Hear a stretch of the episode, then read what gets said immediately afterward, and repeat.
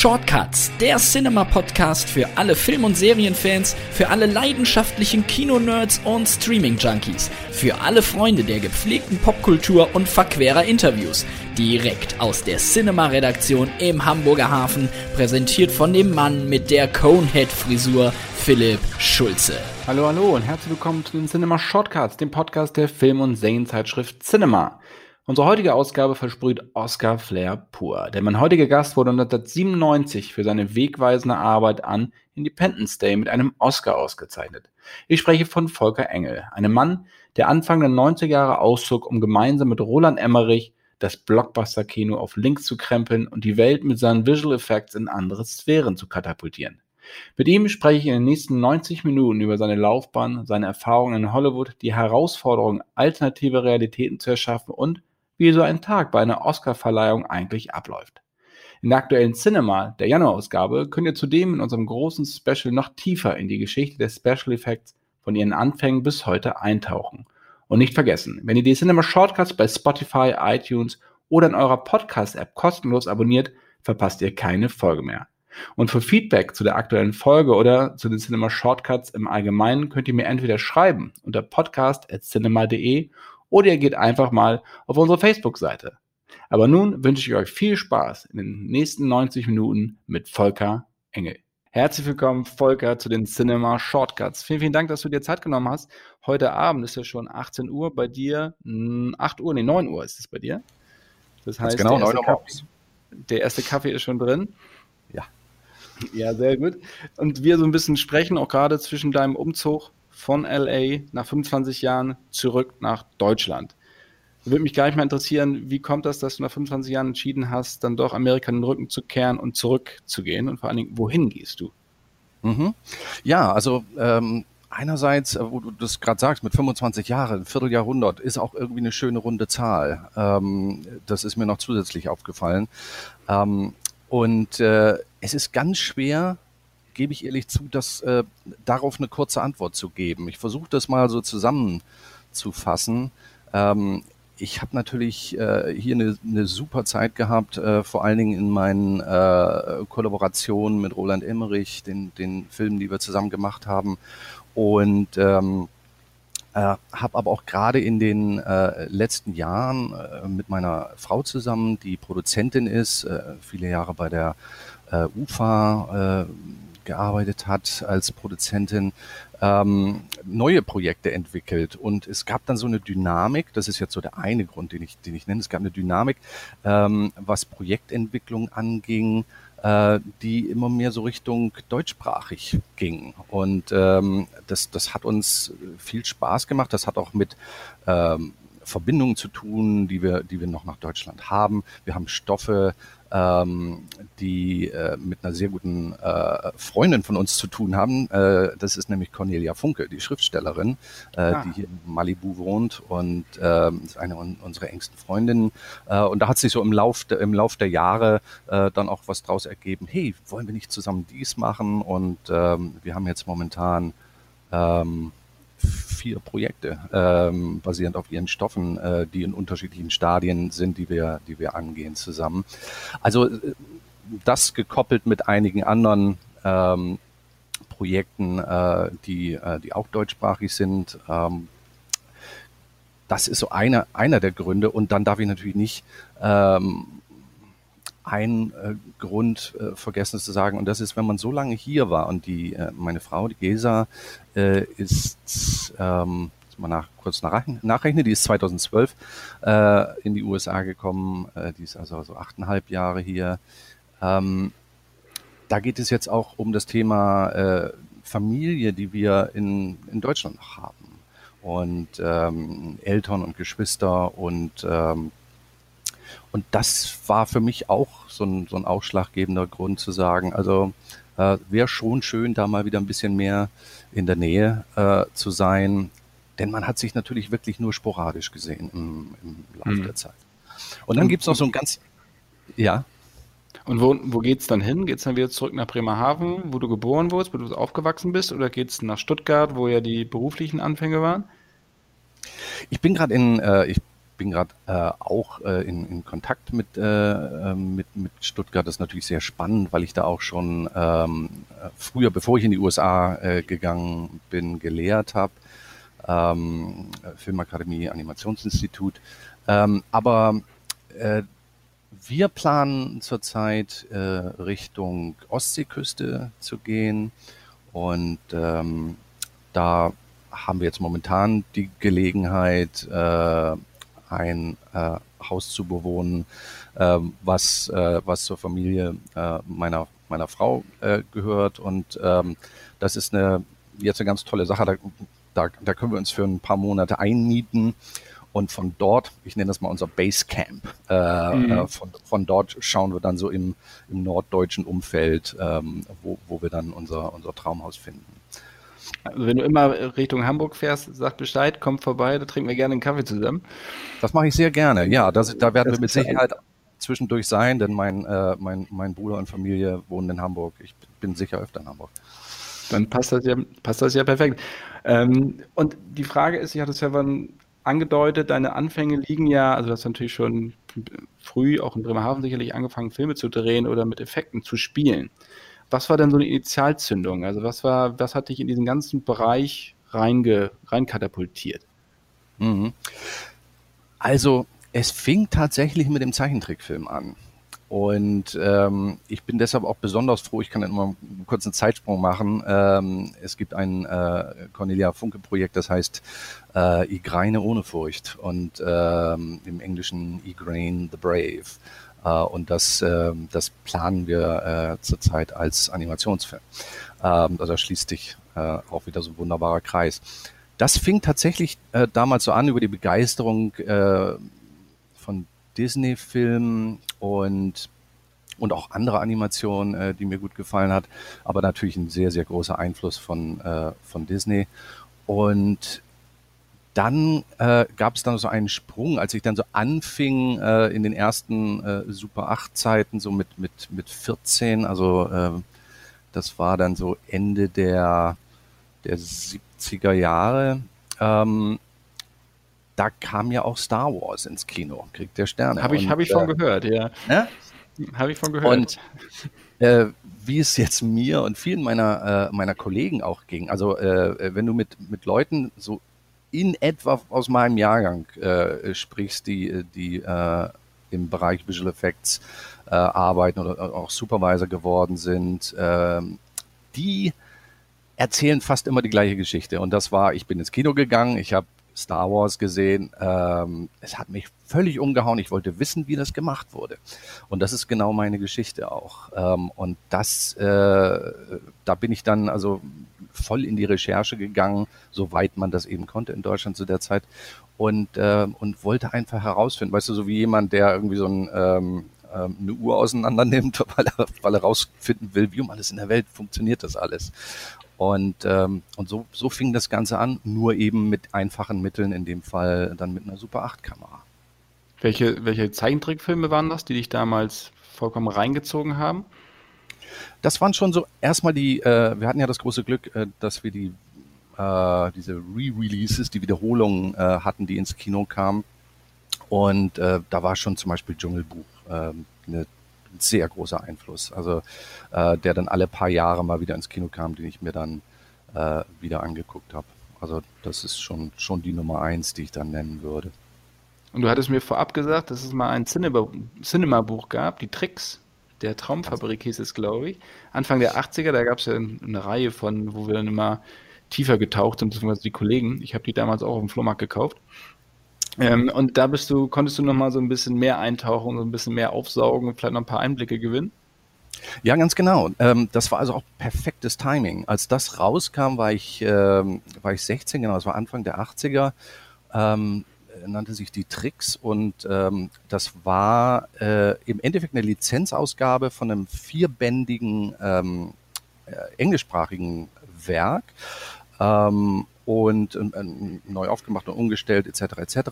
Und ähm, aber da, also zu der Zeit bin ich an englischsprachige Bücher überhaupt nicht rangekommen. Und deshalb war das so ein, ein, ein wirklicher Segen, ähm, die, zu sehen, dass dieses Buch auf den Markt kam und dann zum ersten Mal diesen wirklichen Blick hinter die Kulissen einerseits von den, von den visuellen Effekten, also alles das, was nicht am Set gemacht wird und dann auch den Special Effects, also all den Sachen, die direkt vor der Kamera gemacht werden, ähm, da so einen ersten Eindruck zu bekommen. Das, das hatte wirklich einen, äh, großen, ähm, hat einen großen Eindruck auf mich hinterlassen.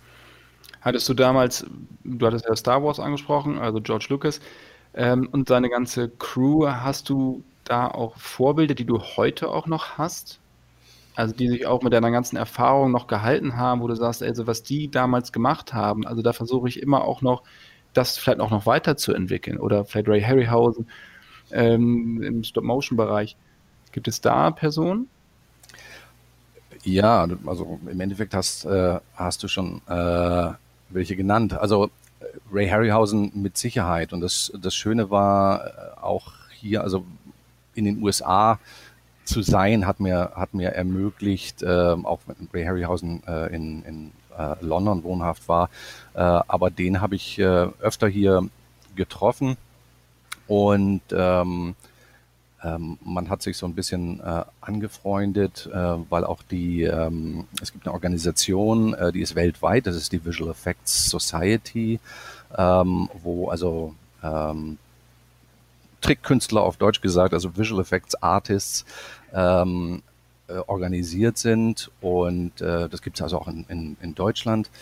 Ähm, und äh, der Ray Harryhausen ist da dann also auf seine alten Tage hin kann man sagen, äh, sehr oft eingeladen äh, gewesen, auch Vorträge zu halten, ähm, etc. Weil, weil viele Leute, also ähnlich wie es mir mit Star Wars ging, äh, ging es auch vielen Leuten, inklusive mir, so im Nachmittagsprogramm des deutschen Fernsehens, wenn dann mal wieder ein, äh, ein Film wiederholt wurde, ob das jetzt äh, Sindbad siebte Reise, was auch immer war. Äh, Kampf der Titan war mein Favorit den habe ich tatsächlich auch im Kino gesehen, als der, als der Original rauskam. Ja, also das war natürlich schon so eine Sache, obwohl ich dann später mit, mit Stop Motion gar nicht mehr so viel, also mit, mit Einzelbildanimationen gar nicht mehr so viel gemacht habe. Ähm, aber das sind diese Leute, die Bilder kreiert haben, äh, die, die man einfach mit sich rumträgt.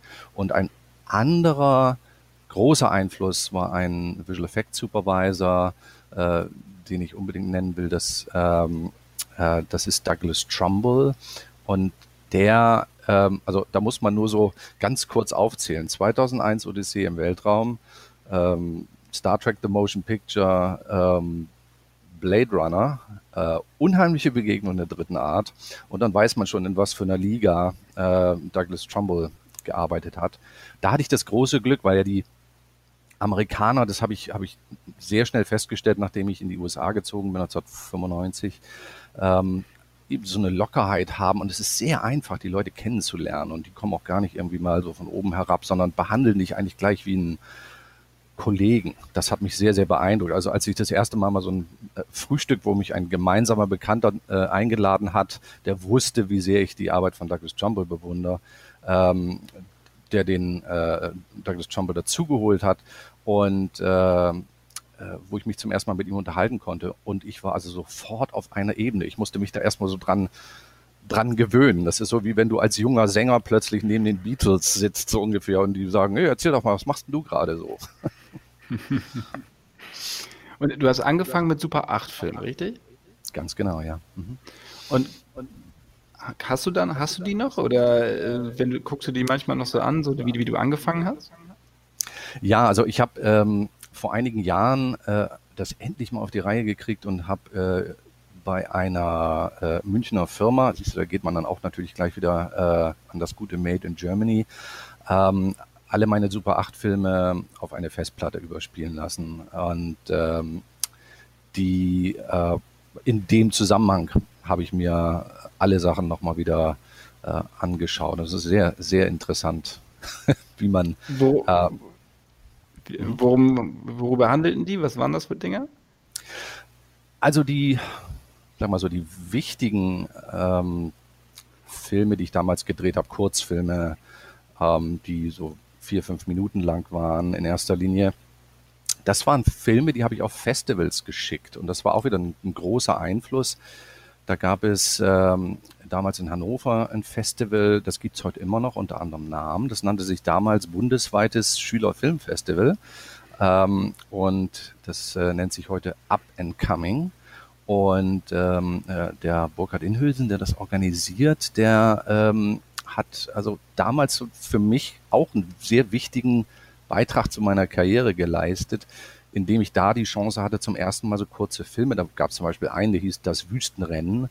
Und das war ein Animationsfilm mit Modellautos ähm, auf, auf Sand. Es hieß immer in der Sandkiste gedreht, aber ich habe mir so eine Holzplatte ähm, auf zwei Böcke äh, gepackt und ähm, das war dann schon Sand. Ich habe Felsen aus ähm, dem, dem Inneren von äh, Cornflakes-Packungen ähm, äh, ge mhm. gebaut, also so ein bisschen äh, zer zerknüllt und wieder glatt gemacht und zusammengeklebt etc.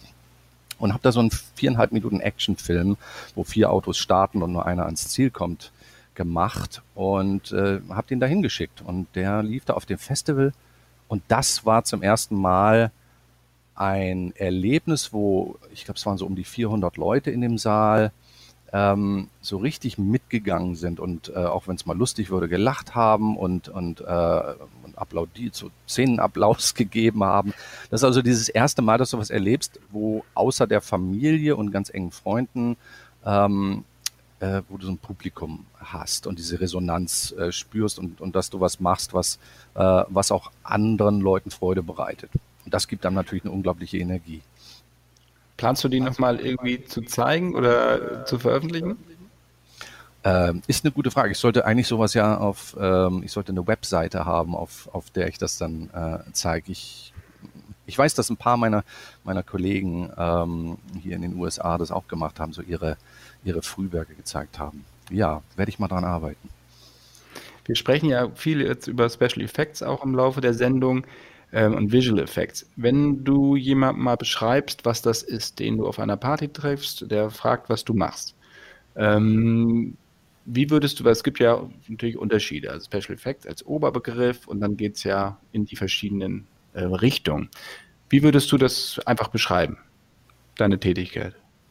Ja, einerseits ähm, kann man es ja ganz generell beschreiben als äh, all das in einem Film, was nicht äh, ganz real vor der Kamera kreiert werden kann. Ähm, das ist mein Verantwortungsbereich.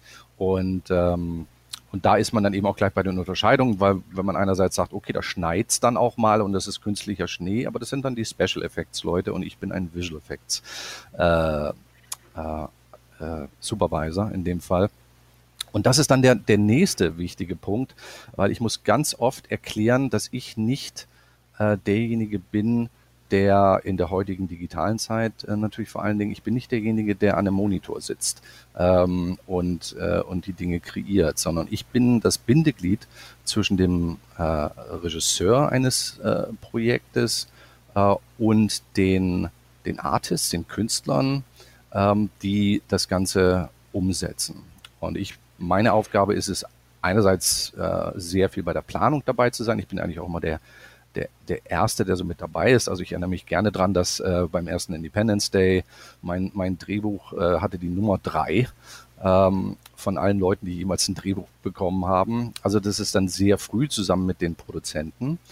Und das äh, bedeutet dann auch, dass man den ganzen Film über dabei ist. Vorbereitung, Dreharbeiten, Nachbearbeitung. Man ist also quasi so der Erste, der an Bord kommt und äh, der letzte, der noch die, ähm, damals äh, zumindest die, die noch etwas nasse aus dem Kopierwerk kommende Filmrolle abgibt, äh, sozusagen. Du hast gerade das Drehbuch angesprochen. Ist es auch so, dass du Einfluss auf die Geschichte nimmst mit deiner Arbeit? Also das ist, wird natürlich vorher abgesprochen, aber wenn sich im Verlauf einer Produktion herausstellt, dass das, was der Regisseur oder Drehbuchautor geschrieben hat, so nicht umsetzbar ist, dass man dann auch die Geschichte verändert zugunsten der, der Visual Effects? Da habe ich natürlich sehr viel Glück gehabt. Also die kurze Antwort ist ja.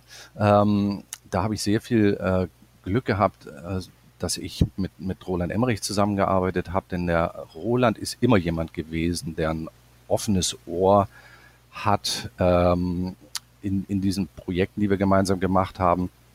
Und das war eigentlich, äh, deshalb sage ich auch mal gerne Kollaboration, ähm, denn man ist auch als, äh, als Visual Effects Spezialist ein Geschichtenerzähler. Und das hat natürlich eben sehr viel damit zu tun, ähm, stoßen jetzt Vorschläge, die man macht aus einer Erfahrung heraus. Natürlich, wenn man sowas schon mal 20 Jahre lang gemacht hat, dann kann man auch so ein bisschen was dazu beitragen und äh, hin und wieder mal sagen, ähm, okay, wie wäre es, wenn wir das jetzt so machen, ähm, ohne, ohne jetzt die Handlung ähm, zu verändern. Aber manchmal geht es ja auch darum, dass man, dass man sagen kann, wir haben hier Budgetbeschränkungen, das ist natürlich auch immer ein großes Thema. Und, ähm, und das war immer hervorragend in der, in der Zusammenarbeit mit, mit Roland, wo wir schon sehr früh natürlich mit, äh, mit, den, mit den Storyboards, äh, also Szenen in einzelnen äh, gezeichneten Bildern oder der, der Vorvisualisierung, wie wir sie heute in, fast immer bei den Filmen machen. Äh, ich nenne das immer so ein bisschen die, äh, die Videogame-Version äh, des Films, die dann vorher gemacht wird, äh, die dann vor allen Dingen auch schon reingeschnitten werden kann, wenn die Szenen noch nicht ganz fertig sind. Also äh, das ist eine, das ist eine Kollaboration. Und gerade bei Roland war das dann auch so, ähm, ich weiß, bei, bei, bei Pixar heißt es immer so der, der Brain Trust. Da gibt's dann so diese sechs, sieben Leute, die auch schon ganz lange in der Firma dabei waren. Ähm, und die, die besprechen dann auch Projekte, auch wenn sie selber gar nicht als Regisseur zum Beispiel an einem Projekt dabei sind. Äh, aber da gibt's regelmäßige Treffen.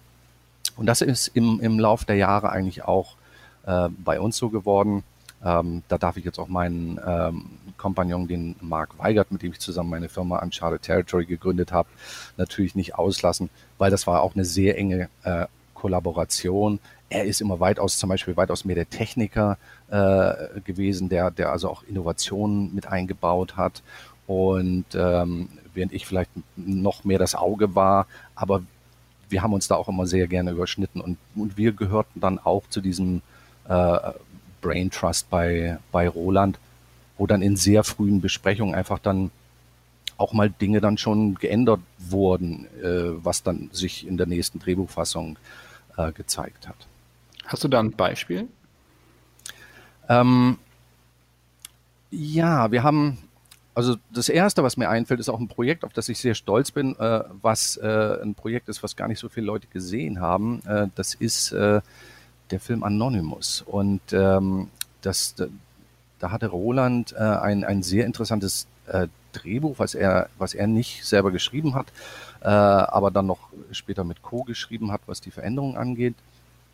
Ähm, wo es um die Frage geht, wer war Shakespeare und äh, gab es den eigentlich wirklich als den, den wir uns immer vorgestellt haben? Und äh, das ist auch ein, eine ganz berühmte Streitfrage unter den Shakespeare-Spezialisten. Und da hatten wir die tolle Aufgabe, ähm, einerseits den Film äh, komplett in Deutschland zu machen, äh, nämlich im Studio Babelsberg in Berlin.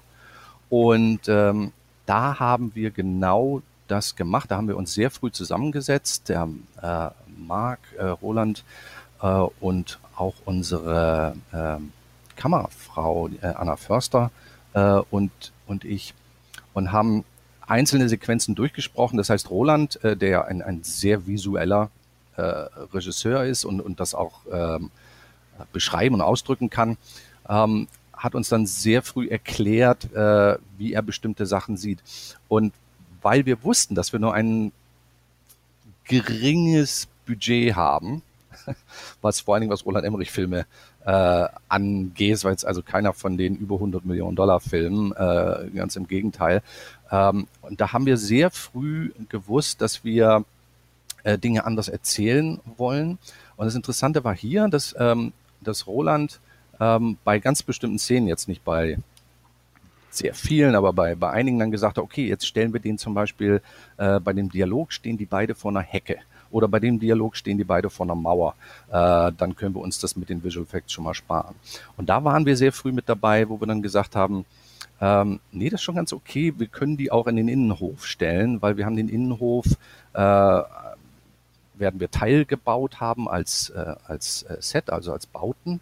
Ähm, und äh, den, den Rest haben wir dann sowieso im Computer kreiert. Ähm, da wir das schon für eine andere Szene verwendet haben, äh, kostet das dann nicht mehr so viel mehr. Und das ist jetzt so ein, ein Beispiel, wo wir, wo wir sehr früh einfach dann so Dinge festgelegt haben, wo finden ganz bestimmte Sequenzen statt und wie können wir Dinge wiederverwenden. Manchmal auch nur, äh, wenn wir sagen, oh, wir haben, wir haben die Textur, wir haben die, diese Steintextur von einem ganz bestimmten Gebäude und es ist sehr einfach, dann anderes Gebäude draus zu machen. Und ähm, wir bereiten das alles rechtzeitig vor mit einer, mit einer kleinen Crew. Das haben wir auch gemacht. Wir haben nur sieben Leute gehabt damals äh, für eine sehr lange Zeit. Ganz am Ende waren es dann 30, mit denen wir äh, also über 300 Effektshots gemacht haben alles dann auch dort vor Ort in, in, in Babelsberg. Da haben wir so einen kleinen Firmen-Setup intern gemacht. Und, ähm, und selbst auch in der Nachbearbeitung, muss ich noch kurz erklären, äh, war Roland so flexibel, ähm, dass wir bei manchen Sachen dann gesagt haben, pass mal auf, ähm, wir waren jetzt der Meinung, äh, dass es von dem Winkel hier aus ein bisschen besser funktioniert. Wir haben dir das einfach mal so ganz grob vorbereitet, schaust dir mal an. Und das zeigt für mich auch so ein, ähm, einen, einen großen Regisseur, der, der, der so eine visuelle Flexibilität mit sich bringt und nicht nur sagt, Ego, Ego, Ego. Ähm, äh, er hat dann auch oft gesagt, ähm, entweder äh, oh, sieht visuell noch interessanter aus oder ähm, erzählt die gleiche Geschichte. Äh, Finde ich total gut. Du hast gerade Ego, Ego, Ego gesagt. Dafür ist Hollywood ja bekannt. Ähm, du, hast, du hast Roland aber nicht. Und du hast Roland ja schon in Stuttgart kennengelernt. Ähm, du hast ja Moon 44 mit ihm gemacht. Und äh, kannst du ein bisschen erklären, wie das denn überhaupt diese Zusammenarbeit, wie das zustande kam? Also jetzt in, äh, in Stuttgart schon und wie ihr dann zusammen oder wie er dich, er ist ja vorher meines Wissens schon nach LA gegangen und du und hat dich dann nachgeholt. Ist das richtig? Weil sein Name ist untrennbar mit deinem auch verbunden. Ne? Wenn man Roland Emmerich hört, weiß man, Volker Engel, das ist das, das Dream Team. ja, und ähm, das, das fing auch wirklich äh, originell an. Ich, ich habe natürlich von Roland Emmerich äh, sehr viel früher gehört, als er von mir gehört hat. Das war nämlich äh, zu der Zeit, als ich noch meine Super 8 Filme gemacht habe und äh, bei ihm äh, das Arche Noah Prinzip dann bei uns in meiner Heimatstadt Bremerhaven im, im Kino lief. Und, und da war ich natürlich äh, unglaublich erstaunt. Ich habe hätte mir nie vorstellen können, dass äh, ein Science-Fiction-Film mit einer äh, orbitalen Raumstation, äh, mit, mit Modelltricks und so weiter in, in Deutschland produziert wird. Und äh, von dem Moment an ähm, habe ich da immer so hingehört, äh, wenn ich irgendwas über ihn gelesen habe, ähm, wo man ihn finden könnte oder ich ihn mal irgendwie kennenlernen könnte. Das hat sich in dem Moment ergeben, als ich angefangen habe zu studieren, nämlich in, in Stuttgart äh, habe ich ähm, ursprünglich Grafikdesign mit Schwerpunkt Trickfilm äh, studiert und habe da auch mein Diplom gemacht. Und, ähm, und Roland hatte halt sein, äh, sein Setup, äh, sein, vor allem sein Büro äh, in Stuttgart. Und dann äh, gibt es eine kleine Anekdote dazu, nämlich als ich ähm, über einen äh, Freund von mir, äh, Olaf Rappold, der als, als freischaffender Journalist gearbeitet hat äh, zu der Zeit, ähm, einen äh, weiteren jungen Mann kennengelernt habe, nämlich äh, Oliver Scholl, der ist äh, Production Designer, auch später Production Designer an ganz vielen großen Filmen wie Edge of Tomorrow und Suicide Squad und so weiter geworden. Und aber wir lebten damals alle noch in der ähm, in der schwäbischen äh, äh, Gegend. Und, ähm, und der Oliver Scholl ähm, erzählte mir dann, ähm, als, ich, als er mich fragte, wo ich denn meine Studentenbude habe, ähm, äh, habe ich ihm das erklärt und er sagt, na, das ist ja ein Zufall, dann wohnst du ja wirklich 100 Meter entfernt von Roland Emmerichs Büro. Denn äh, Oliver hat zu der Zeit äh, gerade eine Arbeit äh, für, den, für den Roland gemacht gehabt und wusste das. Und dann stellte sich tatsächlich raus, dass sogar es ging noch, also es war noch extremer. Die Bushaltestelle, von der ich immer äh, zur Kunstakademie äh, gefahren bin, war vor dem Bürofenster von, äh, von Roland Emmerich. Und, äh, und da war ich bereits ein knappes Jahr in, in Stuttgart. Und so konnte ich dann, um es kurz zu machen, dann auch da anrufen, ähm, weil ich, weil der Oliver mir die Telefonnummer gegeben hat und, äh, und auch dem Roland von mir erzählt hatte. Und dann hieß es gleich, ja, du wohnst doch gleich um die Ecke, komm doch mal rüber. Und mein erstes Treffen war, glaube ich, vier Stunden lang, was wir hatten, weil also da hatten sich auch zwei gefunden, sozusagen, was, äh, was auch schon gleich Leidenschaften anging, ja.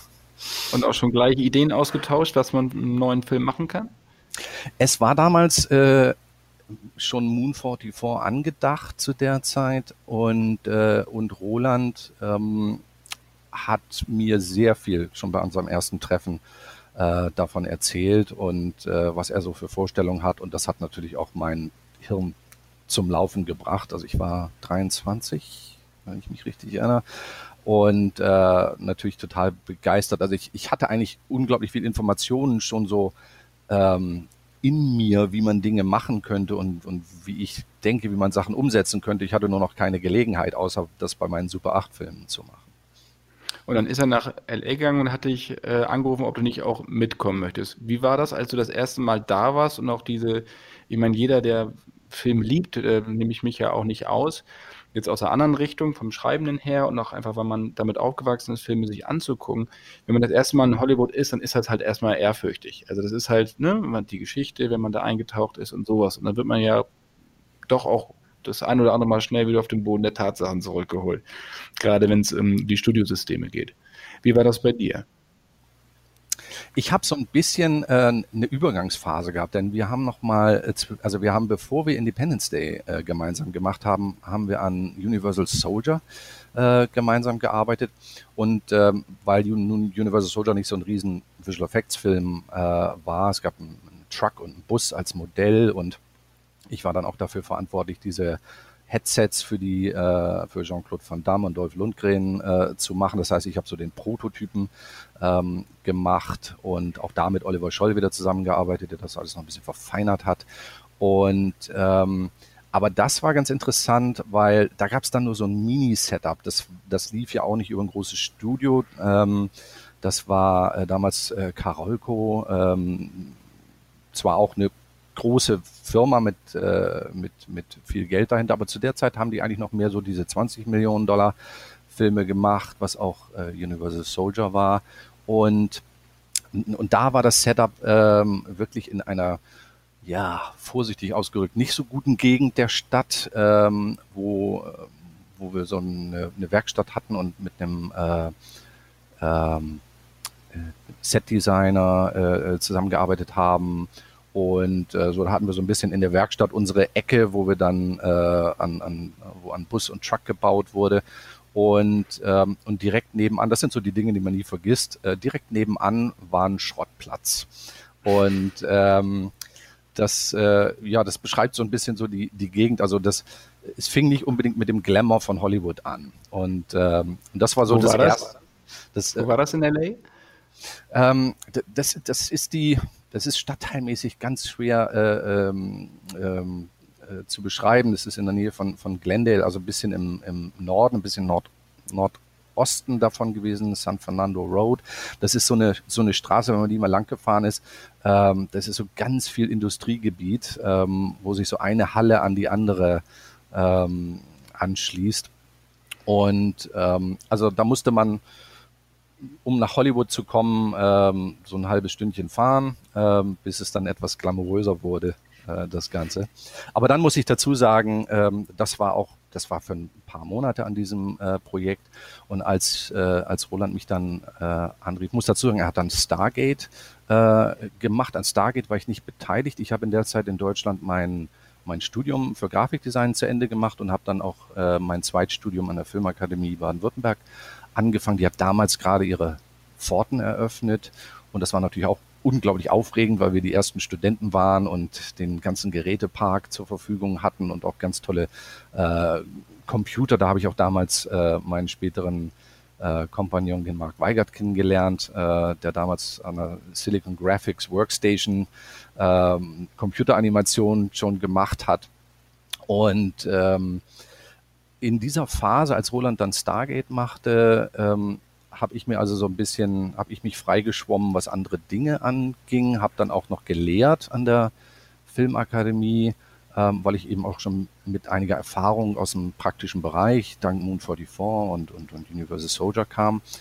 Und dann kam der Anruf von Roland ähm, mit dem Projekt Independence Day und, ähm, und, und sagte, hey, wollen wir nicht wieder zusammenarbeiten? Das hat doch super geklappt. Äh, und dann gab es die Einladung äh, in, die, in die USA und auch gleichzeitig noch, was, was ich einfach eine, eine tolle Sache damals auch von Roland fand, dass er sagte, vielleicht kennst du ja auch noch ein paar ähm, Studenten, äh, die ähm, schon so weit sind, ähm, dass wir sie auch so ins Team integrieren können. Und, ähm, und das sind dann äh, so zehn, zehn Studenten damals gewesen von der Filmakademie, äh, die also auch schon praktische Erfahrung hatten und äh, die dann in, in das Visual Effects Team integriert worden sind von Independence Day.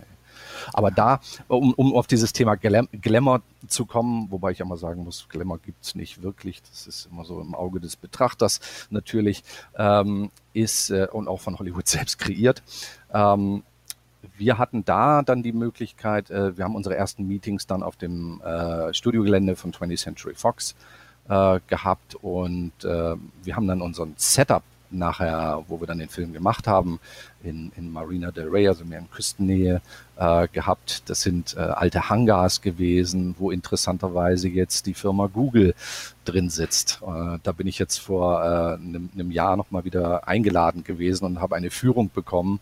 Äh, und, da hatten, und die haben tatsächlich ein Independence Day Plakat auch da aufgehängt, äh, so was die Historie angeht. Hier wurde mal der Film Independence Day gedreht. Aber das fing schon mit sehr viel mehr Furore an, 95, als wir Independence Day gemacht haben. Und dann war natürlich das Team, waren am Ende auch 300, etwas über 300 Leute allein, die an den visuellen Effekten gearbeitet haben.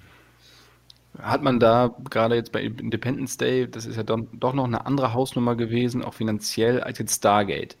Ähm, das wurde, potenzierte sich ja dann auch mit dem, mit dem Budget. Hat man da, wenn man gerade frisch aus Deutschland kommt oder von der Uni kommt, natürlich Erfahrung auch gesammelt hat im, im Bereich, dann schon ein bisschen Muffensausen, also was man da jetzt machen soll. Du hast ja vor allem gerade bei Independence Day sehr, sehr viel mit Modellen gearbeitet. Also es war ja rein, vor allem wirkliches Handwerk. Ne? Also die Special, also die, die Computertricks waren ja gar nicht so viele, wie man eigentlich annehmen müsste bei dem Film. Ganz genau, ja. Ja, ja. Ich, es ist immer schwierig, das in Prozenten auszudrücken, aber ich sage immer gerne, das sind so 80 Prozent Modelltricks und 20 Prozent äh, digitale Tricks. Das ist dann sowohl das Zusammenfügen äh, von einzelnen Modellaufnahmen im Computer gewesen und teilweise auch ähm, im Computer kreierte Effekte, wie wenn wir mal ganze Schwadronen von Düsenjägern und oder oder diesen Alien ähm, Attackern haben wir sie genannt, äh, im Bild hatten, äh, dann war das auch äh, Computeranimation. Aber äh, es ist unglaublich viel im, im Modell äh, entstanden. Also damals zusammen mit das, was äh, Peter Jackson für Herr der Ringe gemacht hat, ähm, weil die auch sehr viel mit Modellen und auch für seinen King Kong mit Modellen gearbeitet haben, waren das so die letzten großen Modellfilme, die da gemacht wurden. Und ja, man ist an, man ist einerseits sehr ehrfürchtig natürlich da äh, rangegangen, weil man dann mit Leuten gearbeitet hat, die seit 30 Jahren im Business sind und, und dann hörst du dir an, was, äh, was die schon alles gemacht haben oder von welchem Film sie irgendwie gerade kamen und ähm, aber dann merkst du auch, dass das in der Stadt in Los Angeles dann so gehandhabt wird, das ist so ähnlich wie wenn du unter ähm, wie kann man es mal vergleichen? Also ähm, ich gehe mal in Richtung Hausbau. Also wenn du, wenn du Leute oder dann auch oder Architekten oder äh, Innenausstatter äh, und auch die Bauarbeiter dann äh, äh, triffst, die dann auch schon an anderen Gebäuden gearbeitet und vielleicht auch an, an, an, an wirklich tollen Gebäuden gearbeitet haben. Ähm, aber die sind alle so auf dem Boden der Tatsachen, weil sie bauen ja ein Haus und wir machen einen Film. Und das ist so ein ganz normaler Beruf, äh, der da gemacht wurde. Und das, da bin ich auch sehr schnell integriert worden in diese äh, Gruppe von Leuten. Das muss man natürlich auch immer über Amerika generell sagen, äh, dieses Einwanderungsland, die sind das so dermaßen gewohnt. Da könnte ja so plötzlich jemand äh, ähm, aus äh, wo auch immer herkommen. Ähm, und es ist denen jetzt egal, ob da, ob der jetzt ein Italiener oder ein Deutscher oder so irgendwie äh, kommt wenn der Regisseur äh, sagt, nee, der, mit dem habe ich schon zusammengearbeitet, der macht gute Sachen, dann, dann hast du so ein Vorschussvertrauen. Da wirst du auch nicht schräg angeguckt. Und vor allen Dingen, wenn du so nach zwei Wochen mit den Leuten äh, einfach gut zusammenarbeitest und dich nicht irgendwie blöd aufspielst, muss man natürlich auch irgendwie dazu sagen. Ähm, vielleicht auch nur aus einer, weiß ich, inneren Unsicherheit, habe ich auch schon alles erlebt, aber ähm, ich habe wirklich dann äh, auch sehr schnell so einen guten Freundeskreis äh, dort gefunden und die haben dann sehr schnell gemerkt, obwohl ich ihnen als sehr junger, damals gerade 30 Jahre alt, äh, Supervisor vor die Nase gesetzt wurde, der so frisch aus Deutschland eingeflogen wurde, ähm, haben die dann gesehen, okay, es sieht so aus, als ob er weiß, was er tut und die Information, die er an uns weitergibt und die Kollaboration, die wir zusammen haben, die hat auch Hand und Fuß. Denn, und das kannst du ganz einfach feststellen, die Aufnahmen, die dann gedreht werden, die wir dann zusammen machen, äh, die müssen dann nicht nochmal gedreht werden. Also es ist was, was dem Regisseur gefällt und, ähm, und damit ist natürlich das Wichtigste erreicht. Wir, ähm, wir ziehen alle am gleichen Strang. Du hast vorhin gesagt, dass äh, Herr der Ringe und auch King Kong so mit die letzten Filme waren, wo Modelle zum Einsatz kamen. Vermisst du das am heutigen Blockbuster-Kino? Ist ganz schwer zu sagen, weil ähm, einerseits ja, weil es natürlich immer was mit dem haptischen äh, zu tun hat. Das sind auch immer die Momente, an die ich mich am liebsten erinnere, wenn man so ein, so ein Modell-Setup hat und kurz bevor die Kamera läuft, äh, rennt man noch mal kurz äh, zu diesem äh, zu diesem Aufbau und äh, und verändert noch ein bisschen was. Das hat auch übrigens Roland, äh, wenn er wenn er selber bei den Trickdreharbeiten mal dabei war, auch immer gerne gemacht. Das hat er vor allem auch bei seinen großen Sets immer gerne äh, gemacht. Schnell, gib mir noch mal diesen gib mir noch mal den Farbeimer, ich muss hier noch mal eben ganz schnell was äh, korrigieren. Und äh, weil du auch eben sofort das, ähm, weil es interaktiv ist, du sofort das Ergebnis äh, sehen kannst. Bei uns hat es ganz oft damit zu tun gehabt, wenn wir Modell-Setups hatten, dass die natürlich aussehen. Und da ist man manchmal einfach noch mit einem, mit einem Bleistift äh, über irgendwas rübergegangen, wo dann so eine, so eine Kante einfach noch ein bisschen äh, abgeschabter aussah ähm, und nicht irgendwie gerade brandneu gekauft.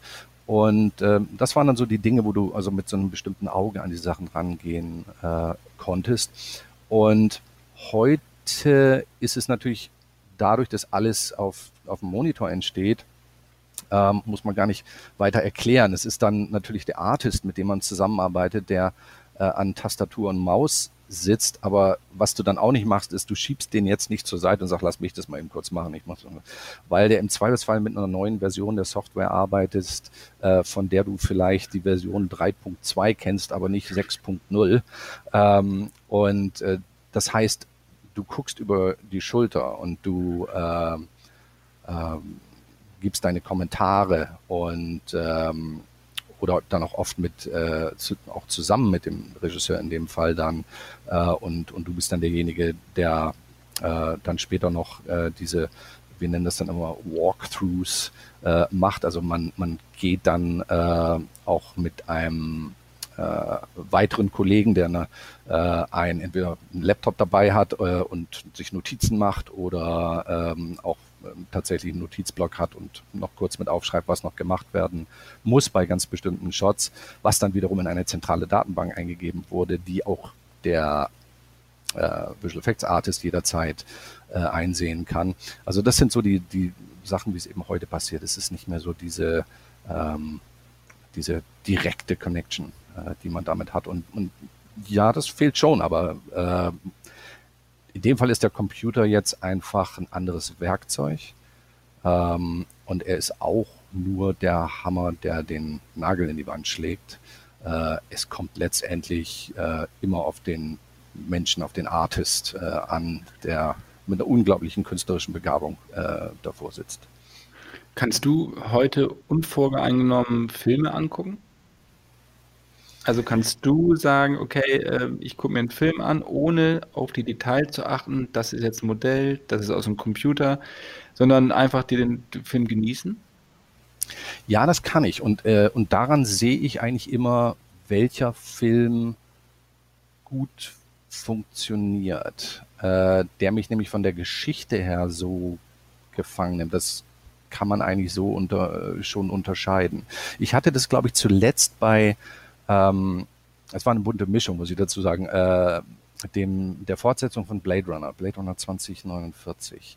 Und ähm, da war ich, da war ich irgendwann, also am Anfang war ich sehr analytisch, äh, aber irgendwann war ich da mal so gefangen, äh, nicht nur von der von der Handlung, sondern sondern auch von den äh, unglaublichen Bildern, äh, die kreiert wurden. Also man man ist einfach äh, umgeben gewesen von dieser Welt, äh, die die kreiert wurde. Und daran kann ich sehen, ob ein Film für mich funktioniert oder nicht. Denn wenn ich zu analytisch bin, äh, achte ich irgendwie nicht mehr auf die Handlung, weil die mich nicht packt. Was ist für dich so der beste Visual Effekt, den du jemals gesehen hast? Hey, einzelner, einzelner Visual Effekt äh, ist gar nicht so einfach. Ähm, also mir kommen einige äh, Shots so aus dem ersten Blade Runner äh, in, spontan in den, in den Kopf. Ähm, und gerade, also es hat oft mit so Eröffnungsszenen zu tun, ne? weil ich glaube, also viele Leute äh, würden dir auch sagen, wie unglaublich beeindruckt sie waren, als sie äh, den ersten Star Wars, also Episode 4, äh, gesehen haben und der Sternzerstörer über die Kamera äh, äh, fliegt, während er den Blockadebrecher verfolgt. Und äh, das war auch vor allen Dingen aus der Zeit heraus natürlich was, äh, wo es einen völlig umgehauen hat, weil man sowas noch nie gesehen hatte. Bei mir sind es eben so Sachen wie, ich denke dann an, äh, an den Original Blade Runner, wenn so, äh, wenn Deckard mit dem Spinner-Taxi auf dem kurz, kurz davor ist, auf dem Gebäude zu landen. Äh, und da gibt es so ein, äh, eine äh, Rotation der Kamera, die da, die da stattfindet. Das waren Momente, da war ich einfach auch völlig, völlig gefesselt. Gab es, gab es mal Momente in deiner Karriere, wo du gesagt hast, das kriegen wir nicht hin und ihr habt es auch nicht hingekriegt? Hingekriegt? Ähm, ohne zu großspurig klingen zu wollen. Ähm, ich würde sagen, wir haben, äh, bevor wir zu weit fortgeschritten waren mit einer, mit einer bestimmten mit einem bestimmten Shot, mit einer bestimmten Sequenz, haben wir vorher mit Roland gesprochen äh, oder dem Regisseur, wenn es ein anderer Regisseur war, ähm, und haben dann äh, gesagt, pass mal auf, wir glauben, das äh, wird immer künstlich aussehen, wenn wir das, äh, wenn wir das so machen. Und ähm, ich, äh, ich erinnere mich tatsächlich an ein paar, an paar ähm, Szenen, äh, wir, hatten, wir hatten eine Szene in, ähm, in der Fortsetzung von Independence Day, äh, Independence Day Resurgence, ähm, äh, die auf einem Parkplatz am Meer spielt, äh, mit Möwen im Hintergrund und unser ähm, Compositing Artist, also der, der verschiedene Bildteile zusammenfügt, ähm, war wirklich einer der besten Leute, mit denen wir äh, gearbeitet haben.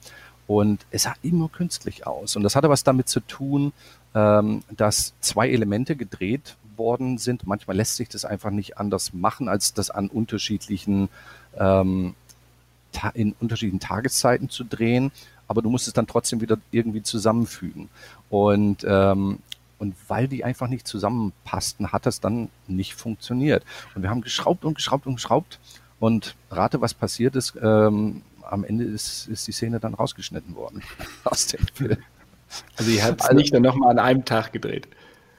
Äh, nee, das hätte nicht funktioniert, weil das war, ähm, das, das war in einem anderen Bundesstaat. Also da konnten wir jetzt auch nicht nochmal schnell jemanden hinschicken. Es war also keine Studioaufnahme, äh, die wir gemacht haben. Also da, das ist eine ganz seltene Sache, dass wir haben. Aber sonst haben wir eigentlich immer, und das war eben auch das Tolle an der Kollaboration mit Roland, äh, dass wir sehr früh gesagt haben, ähm, weißt du was, äh, ich glaube, wenn wir irgendwie diesen Flügel vom Jetfighter im Vordergrund haben, wird es immer irgendwie komisch aussehen. Und Roland war ja auch immer toll damit zu sagen, äh, ich möchte, dass die Kamera äh, etwas macht, was man auch wirklich hätte drehen können. Also da sitzt jetzt zum Beispiel ähm, der Kameramann im, im, im Cockpit von einem anderen Jetfighter oder, oder, oder der ist wirklich in dem Helikopter mitten im Luftkampf dabei äh, und das kann so gedreht werden. Das ist natürlich ein Stilmittel. Also ähm, Peter Jackson, den ich auch sehr bewundere, macht das völlig anders. Der, äh, der fliegt irgendwie minutenlang durch Höhlen und an Bäumen vorbei und sonstige Geschichten, wo du sag, im Prinzip sagen würdest, okay, das kann jetzt eine normale Kamera niemals machen, aber das ist halt so eine überhöhte Realität, äh, die dargestellt wird und, und die für seine Filme auch wunderbar funktioniert hat. Aber da konnten wir eben sehr äh, früh mit Roland dann schon drüber sprechen und, äh, und, und, und Dinge abwenden und anders machen, sodass wir dann nicht in eine Sackgasse geraten sind.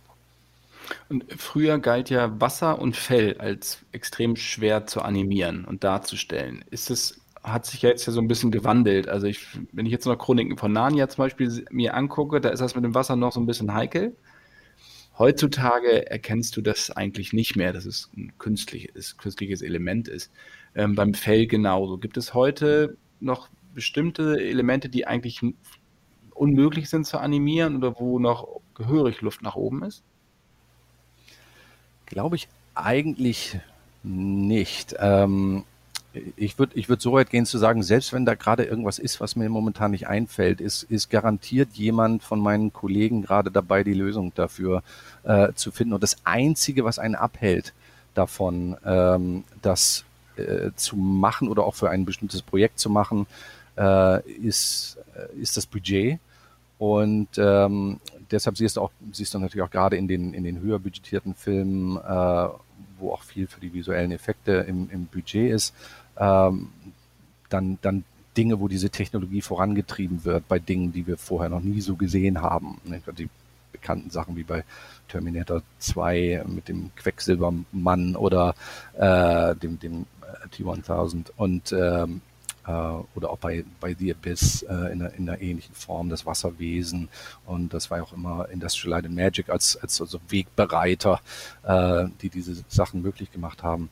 Aber ähm, wie du schon richtig gesagt hast, die, äh, also Fell, Wasser, es war auch Feuer, ähm, sind all, all diese Dinge, die so äh, aus der Natur kommen und sehr schwer zu bändigen sind, können durch die ähm, diese Computing Power, die man heutzutage hat, ähm, möglich gemacht werden. Und oft, also ich erinnere mich sehr gerne an Erdbebensequenzen, die wir für den Film 2012 gemacht haben, äh, wo links und rechts von uns irgendwie ganz Los Angeles zusammenbricht. Ähm, und was wir zu der Zeit dann zum Glück machen konnten, aber es hieß dann oft noch, dieser Shot ähm, rendert, äh, also ähm, äh, kalkuliert noch für weitere 48 Stunden. So lange müssen wir uns noch gedulden, bis wir ihn zum ersten Mal sehen können.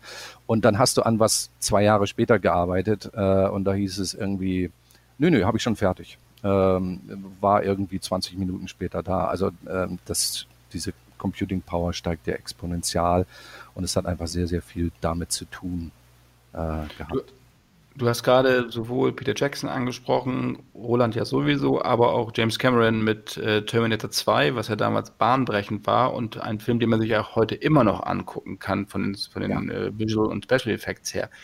Was war dann so dein erstes Gefühl, als du Avatar zum ersten Mal gesehen hast? Weil das ja jetzt unabhängig jetzt der Story, aber es geht jetzt rein um den technischen Aspekt. Ähm, hat mich völlig umgehauen ähm, als, als, als ich die gese den gesehen habe. Also sie haben sich ja auch wahnsinnig schwer gemacht, indem sie die Figuren äh, auf die, die Navi, äh, dieses Volk, dann auch noch blau gemacht haben. Ähm, das war fast so ein bisschen so wie, äh, als ob äh, James Cameron seinen Effektartist noch eins auswischen wollte. Ich mache euch das so richtig unmöglich, damit das in irgendeiner Form äh, real aussehen kann. Du noch mal kurz erklären, warum Blau so ein Problem ist? Oh, ähm, es hat eigentlich gar nicht so sehr mit der Farbe Blau zu tun. Das hätte jetzt auch grün sein können. Es gab mal einen von den äh, äh, Incredible Hulk-Filmen, äh, wo er die ganze Zeit so ein bisschen nach Gummi aussah, äh, aber, aber nicht nach einem, nach einem lebenden Wesen oder nach Plastik. Ähm, es ist einfach. Nee, äh, genau. Eric Boehner, ja, Eric Boehner noch mit schon ja. den, genau. Und ähm, die blauen Wesen in dem Fall äh, jetzt einfach nur, äh, weil das eine Farbe ist, an die wir nicht gewöhnt sind. Und, äh, und dass, dass das äh, schon so eine Form von Künstlichkeit mit sich bringt, äh, die du dir irgendwie so mit hochgezogener Augenbraue äh, anschaust, so nach dem Motto, was ist jetzt das? Und ich erinnere mich andererseits auch daran, als ich den Film das erste Mal gesehen habe, ähm, das war, glaube ich, auch, das war sogar auf einer IMAX-Leinwand äh, in 3D. Und äh, da war ich wiederum auch so extrem gefangen genommen worden, äh, gefangen genommen von der von der Handlung und der und dem, dem guten Drehbuch von, von Cameron. Er ist einfach ein, ein guter Geschichtenerzähler. Ähm, dass äh, als ich ihn später nochmal gesehen habe, ähm, habe ich dann wiederum auf einige Sachen so ein bisschen geachtet, was so Gesichter anging, wo ich so dachte, hm, würde ich das heute noch so abkaufen oder, oder sind wir da jetzt schon wieder eine Ecke weiter? Aber das ist einfach so der, der Lauf der Dinge. Ähm, das, äh, man in der Zwischenzeit Sachen gesehen hat, wo, wo, wo äh, dann Wesen viel realistischer dargestellt worden sind, einfach weil man, weil man schon wieder ein Stück weiter war. Aber ich muss sagen, also Avatar war schon ein unglaublicher, äh, eine, eine unglaubliche Leistung. Kriegen du und deine Kollegen auch die, die äh, Filme der Konkurrenz äh, früher gezeigt? Nicht unbedingt. Ähm, das hat eher noch was damit zu tun, dass man Mitglied in, in, äh, in einer äh, Academy ist. Ich bin hier in der amerikanischen äh, Academy of Motion Picture Arts and Sciences Mitglied äh, und auch in der britischen äh, Academy.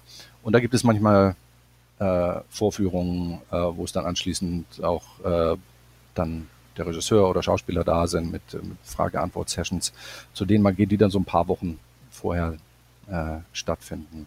Aber am interessantesten ist es eigentlich, wenn man eben Leute aus der Branche kennt und da kann ich auch noch mal ganz kurz auf das Thema Avatar kommen.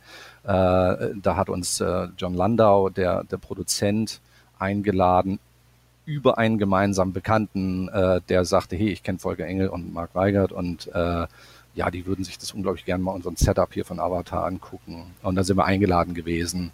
Ähm, als das war nicht zu der Zeit, als äh, als Cameron äh, gerade da war, sondern die es war tatsächlich sehr früh. Die haben da gerade so die ersten äh, Tests gemacht gehabt. Ähm, und es war interessanterweise auch in also die Aufnahmen für Avatar sind dort gemacht worden, wo die Modelle für Independence Day gebaut worden sind.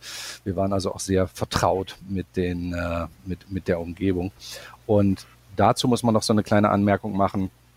Visual Effects Leute sind dafür bekannt, ähm, im Gegensatz zu Zauberern, ähm, die, äh, die erzählen sehr, sehr gerne über ihre Arbeit und was sie und was sie gemacht haben, wie du es bei mir auch gerade merkst. Ähm, und äh, als wir da reingekommen sind und den Setup gesehen haben, war das jetzt nicht so, dass alle gesagt haben, top secret und ihr dürft hier nur mit Augenbinde rein oder sowas. Ganz im Gegenteil. Die waren so super stolz auf diese Motion Capture äh, Anlage, die sie dort hatten, dass sie uns alles im Detail erklärt haben. Und wir durften uns auch in einem, äh, in einem Vorführraum die ersten Tests äh, angucken, äh, die, sie, die sie gemacht hatten. Es gab Special Effects oder Visual Effects gibt es ja schon seit 1895. Ja? Da gab es ja einen Film, The Execution of Mary Queen of Scots. Das war noch so eine Stop-Motion-Geschichte. Ähm, da ging es darum, als ihr der Kopf abgehackt wurde, wurde ihr natürlich nicht richtig der Kopf abgehackt, der Schauspielerin, sondern wurde dann ähm, ersetzt. Mhm. Genau. Ähm, gibt es einen Effekt, der alles eigentlich so begründet hat? Kann man das sagen, also im Bereich Visual Effects? Ich würde spontan sagen, kann man nicht so sagen, weil zeitgleich oder mit nur ganz geringem Zeitversatz sehr viele Dinge erfunden wurden. Denn das nächste, was mir einfällt, ist das sogenannte Glass Painting, was dann später das Matte Painting wurde, wo sie also damals, sagen wir mal, äh, ein Stockwerk von einem Haus auf dem Studiogelände gebaut haben und dann haben sie eine Glasscheibe vor die Kamera gestellt und ein Artist hat äh, den Rest des Hauses dazu gemalt und durch die Kamera sah es durchs Objektiv dann eben so aus, als ob das ganze Haus dort besteht und die Schauspieler sind natürlich nur vor dem, vor dem Erdgeschoss lang gelaufen in dem Fall. Ähm, aber das gab es ja auch schon in diesem, also Anfang des äh, 20. Jahrhunderts, ähm, wo die ersten Tests damit gemacht wurden. Und dann vor allen Dingen auch Rückspulen des Films in der Kamera, wo man die zweite Hälfte, das hat Georges Méliès äh, auch gemacht, ähm, dann separat belichtet hat. Also ihn muss man sowieso nennen. Also äh, Méliès hat, äh, der, der war so ein bisschen wie in einem Gemischtwarenladen, was, was Effekte angeht und der musste jeden Tag, äh, wenn er gedreht hat, eigentlich was Neues erfinden und hat es dann auch gemacht. Ich glaube, der hat auch über 500 Filme, ne? heißt es, äh, hätte ja. er gedreht. Ich, ich glaube, alle 500 sind jetzt nicht wirklich. nee, ein ganz kleiner Teil, ja. Mhm. Aber er hat sich äh, da ausprobiert und hat das Ganze entwickelt. Ähm, was hältst du generell also von, von wirklich Effekten im Film? Natürlich ist es dein Beruf, aber hat das die letzten Jahre so ein bisschen Überhand genommen mit diesen CGI-Schlachten, diese Bombast-Orgien, wo es vordergründig eigentlich nur noch um, ähm, um Schauwerte geht, aber man geht aus dem Kino und weiß eigentlich von der Geschichte gar nichts mehr. Aber die, die Effekte waren super, aber denkst du, ja, wer jetzt der Bösewicht war, weiß ich gar nicht. Ja, interessanterweise äh, finde ich, dass sich das durch die Filmgeschichte, wenn man das mal, wenn man sich sehr viel Zeit nimmt und das analysiert, hat es bestimmte Dinge schon immer gegeben. Ich habe irgendwann habe ich mich mal erinnere ich mich dran mal darüber beschwert, dass es so viele Fortsetzungen äh, gibt. Ne? Das machen, da machen wir uns ja auch mal drüber lustig über so und so Teil 7 und so weiter. Und dann äh, geht man mal in die Filmgeschichte zurück und äh, stellt dann fest, ähm, oh, da haben die auch irgendwie vier Teile von gedreht. Einfach nur, dann die Studios wussten damals auch schon, ähm, die, der erste hat Geld gemacht, dann machen wir noch ein, paar mehr. Das hat sich also nie verändert. Da würde ich sagen, äh, in natürlich muss man sagen, in einem kleineren Maßstab, weil es die, äh, die Visual Effects in, in der Form ähm, da nicht so, so gegeben hat. Aber es gibt auch so eine andere Form von Katastrophenfilmen aus den 70ern vielleicht, äh, die jetzt auch nicht so prall waren, was irgendwie ihre Handlungen äh, angeht, die dann eben so von den Schauwerten gelebt haben, äh, so wie man sich heute vielleicht äh, den so und so vielen Avengers-Film anguckt und, äh, und ähm, äh, engagiert ist, während man im, im Kino sitzt, aber ähm, wenn man dann drüber spricht, da, ich glaube, da hat sich jeder schon mal bei ertappt, äh, dann irgendwie äh, zu sagen, ja, oh, das war doch eine super Szene mit, ach nee, das war ja im, das war ja in Teil drei Jetzt sind wir, wir haben ja gerade Teil 4 gesehen, oder er hat schon gar keinen Titel mehr gehabt, weil sie schon keine Nummer mehr dahinter schreiben, sondern er heißt dann so und so. Und dann kommt man dann irgendwie so völlig durcheinander. Ähm, das, das passiert dann schon mal. Du hast 1997 einen Oscar gekriegt für Independence Day. Kannst du uns mal so ein bisschen mitnehmen, wie der Tag verlaufen ist? Also du warst nominiert, das war ja klar. Das war ja kurz nach den Golden Globes dann. Ähm, und dann quasi morgens aufgestanden, Smoking, ob er noch passt. Und dann schauen, einfach gucken, ob ich einen Querbinder binden kann. So ist das bei mir immer das Problem. Als ich bei den Globes war, musste ich erstmal äh, vom Spiegel oder mit dem YouTube-Tutorial erstmal gucken, ob es wirklich noch funktioniert. Wie war das bei dir? Also ich hatte zum Glück eine fertig gebundene Fliege, muss ich dazu sagen. Und äh, die, die musste ich mir nur so um, umbinden. Und äh, ja, das, äh, also da muss ich äh, vielleicht einmal kurz ausholen und, äh, und sagen, ich bin ähm, über ein Studiogelände mit Roland Emmerich gegangen und er sagte zu mir, äh, ach ja, dann müssen wir uns noch überlegen, wer da nominiert wird. Und ich habe gesagt, das war nach Independence Day, und ich habe gesagt, was meinst du, wer nominiert wird? Er sagte, naja, für den Oscar nominiert wird, für die, für die visuellen Effekte, weil man darf vier Namen einreichen, die dann auch die Leute sind, die, äh, die dann auf der Bühne sind und den äh, die Statue en, entgegennehmen. Und äh, da mussten wir uns natürlich, da haben wir uns abgesprochen, äh, dass, dass ich das sein werde, äh, zusammen mit einem Co-Supervisor, äh, Douglas Smith, äh, der mit dabei war. Das war von vornherein klar, aber wir mussten uns eben Gedanken machen, wer noch die, die zwei anderen Leute sein sollten. Und äh, will nur sagen, also ich hatte das überhaupt nicht auf dem Schirm, als Roland sagte, nominiert werden. Ich sagte, was? und äh, dass da jemals überhaupt diese, diese Oscar-Frage im Raum steht. Wir waren schon irgendwie beim, beim nächsten Projekt und waren in der Vorplanung und, äh, und hatten ganz andere Dinge im Kopf. Also der Tag, äh, der, der Oscar-Tag war schon äh, sehr aufregend.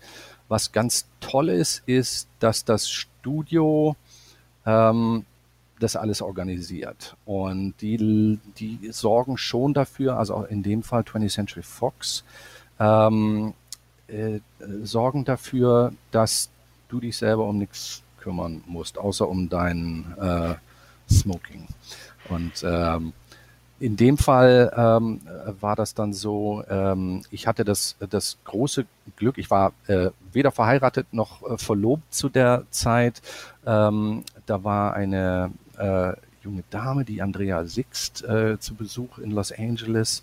Ähm, die hatte ich kennengelernt und mit der hatte ich irgendwie Kaffee getrunken, wir haben uns gut verstanden ähm, und die war auch völlig filmversessen, äh, mehr Richtung, äh, also Drehbuchautorin, muss man dazu sagen.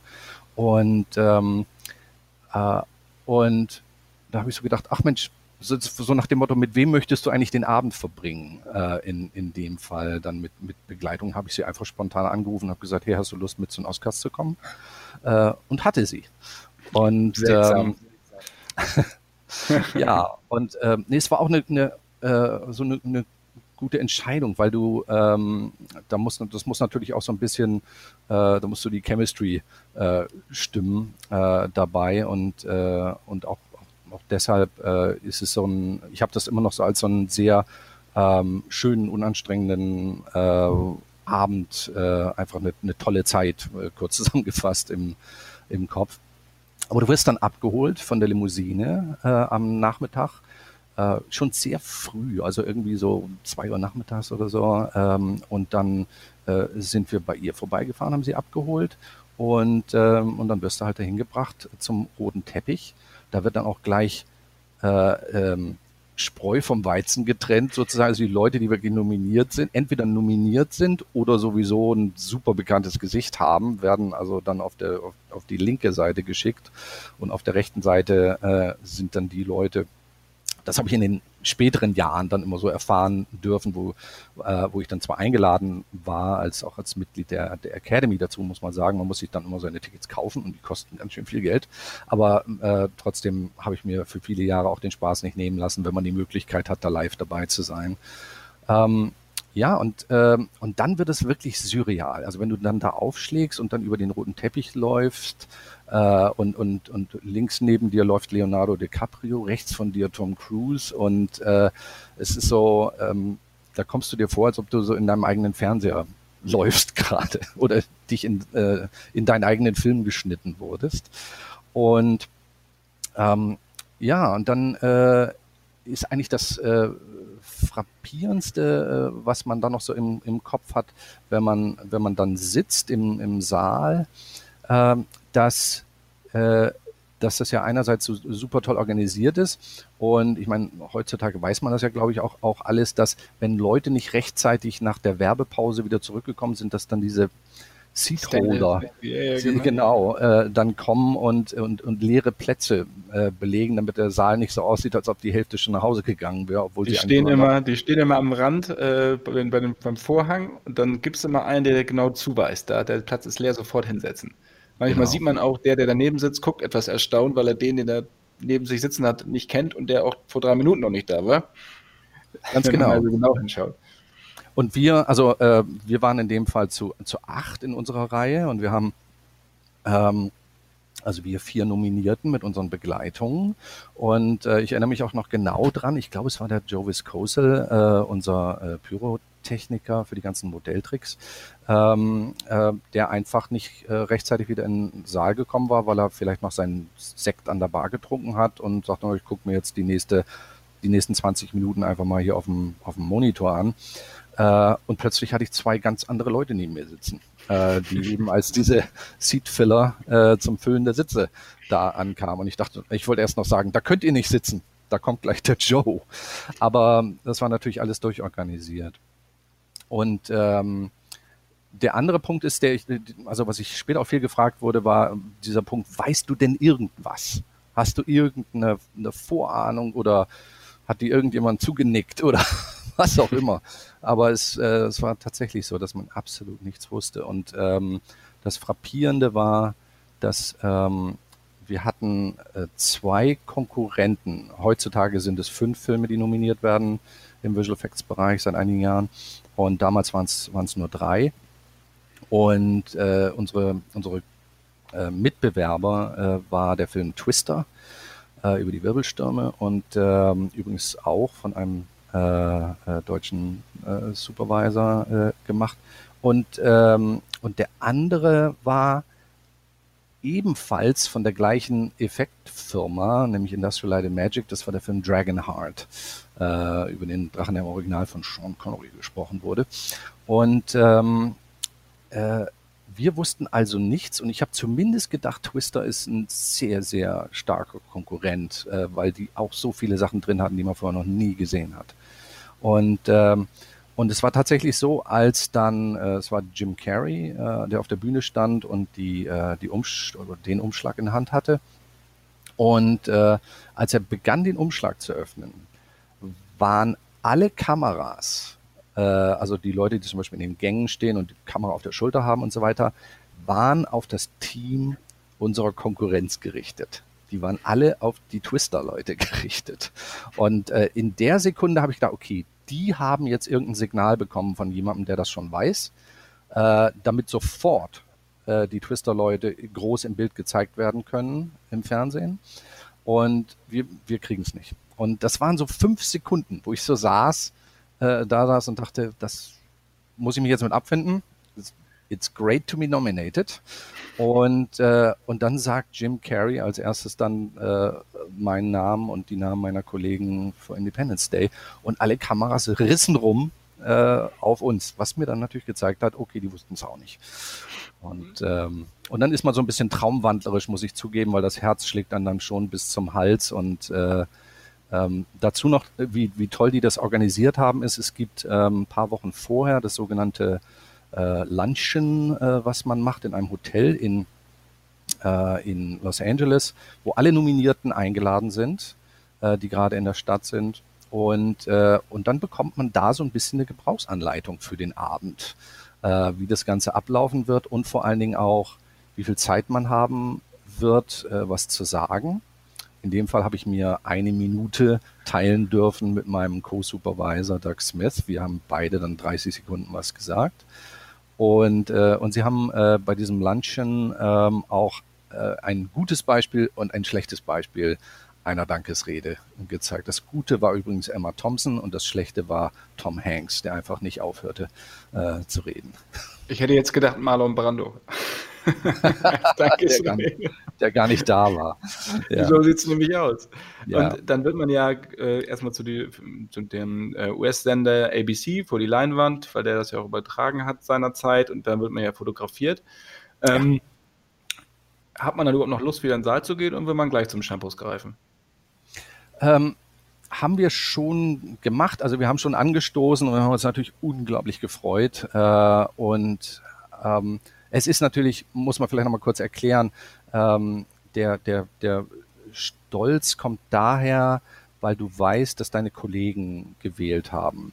Was fast noch stärker ist in der Phase äh, der Nominierung, weil das dann wirklich die Spezialisten sind. Das sind dann nur Visual Effects Spezialisten, die wählen, äh, um dann die Nominierten zu bestimmen. Das Und machst das, du heute ja auch. Das mache ich heute auch noch, ja. Und ähm, das bedeutet natürlich unglaublich viel. Das ist so wie Schulterklopfen von, von deinen Kollegen sozusagen. Habt ihr wirklich gut gemacht. Respekt, Respekt. Und äh, deshalb auch ganz toll, dass man das dann später an die Leute auch zurückgeben kann. Und dann wählt ja anschließend äh, die gesamte Academy. Ähm, ich habe jetzt schon den Überblick verloren, 6.000, 7.000 Leute in der Zwischenzeit, glaube ich, ähm, weltweit und ähm, wo dann wirklich jede Berufsgruppe aus dem, aus dem Filmbereich mit, mit dabei sind. Und ähm, aber es ist trotzdem natürlich immer noch ähm, dieses, dieses Gefühl, es sind, es sind alles Kollegen, Kollegen und Kolleginnen von dir, ähm, die dir dann also diese Ehre äh, zuteil lassen. Und das ist schon eine tolle, tolle Sache. Insofern äh, ist auch, wenn man hinter der Kulisse ist und sich so, so zuprostet, äh, schwingt das immer so mit. Und ja, wir sind dann auch wieder in den Saal gegangen und, äh, und haben uns den, den Rest angeguckt, weil wir wollten uns dann auch nicht nehmen äh, lassen, die weiteren Kategorien äh, anzugucken. Aber ich kann nicht sagen, dass ich mich noch an besonders viel erinnern kann, was danach passiert ist. An die, an die äh, anschließenden Partys erinnere ich mich noch sehr gut. Und ähm, bei Schauspielern oder Schauspielerinnen ist es ja manchmal so, das ist jetzt auch nicht die Regel, aber es fällt dann doch auf, dass ein Oscar natürlich auch ein Fluch sein kann. Plötzlich glauben alle, der ruft eine unglaubliche Gage aus oder sie ähm, ist nicht mehr für vielleicht Mainstream-Kino zu haben. Also Beispiel zum Beispiel Forrest Whitaker, der ja also eine fantastische Leistung damals Last King of Scotland abgeliefert hat, aber danach plötzlich in der Versenkung erstmal verschwunden wurde, äh, verschwunden ist. Ähm, gibt es sowas in dem spezialisierten Bereich auch oder würdest du sagen, dass der Oscar eigentlich auch die Anfragen erhöht hat an deine Person? Ähm, ich war immer so ein spezieller Fall, weil die Leute mich immer mit direkt mit Roland in Verbindung gebracht haben. Ähm, und das, das habe ich sehr spät erst festgestellt, äh, weil ich habe natürlich auch äh, von Film zu Film zu Film mit Roland ununterbrochen gearbeitet über einen sehr langen Zeitraum. Und, ähm, und dann bin ich irgendwann mal äh, Leuten begegnet, die einfach zu mir sagten, ach ja, ist ja schade, dass wir, dass wir nicht mit dir als Visual Effects Supervisor arbeiten können. Und dann war ich dann extrem erstaunt. Und die sagten dann, naja, du bist ja exklusiv bei Roland Emmerich. Und ich habe gesagt, ich bin überhaupt nicht exklusiv bei, bei Roland Emmerich tatsächlich hat sich das so ergeben. Wir arbeiten gerne äh, zusammen und ähm, wenn es dann nächstes Projekt gibt, aber es gab dann auch mal längere Pausen zwischendurch. Und äh, die dann allerdings für mich meistens auch was bedeutet haben, wo ich sagen konnte, oh, da kann ich mich endlich mal wieder entweder auf was Eigenes konzentrieren oder wir hatten auch eine, eine längere Phase, äh, als wir unsere Firma Uncharted Territory gestartet haben, äh, Ende 1999, ähm, wo ähm, auch Roland natürlich hundertprozentig darüber Bescheid wusste und, ähm, und gesagt hat, äh, macht ihr äh, eure eigenen Sachen. Und äh, er hat uns auch äh, tatsächlich ähm, The Day After Tomorrow angeboten, hat uns sogar angeboten, als, als Co-Produzenten, wie später bei 2012, mit an Bord zu kommen. Tatsache war, dass wir zu der Zeit äh, unser ähm, erstes eigenes äh, Projekt ähm, äh, im Vergleich, muss man mal sagen, kleineren Abenteuerfilm äh, namens Coronado gemacht haben.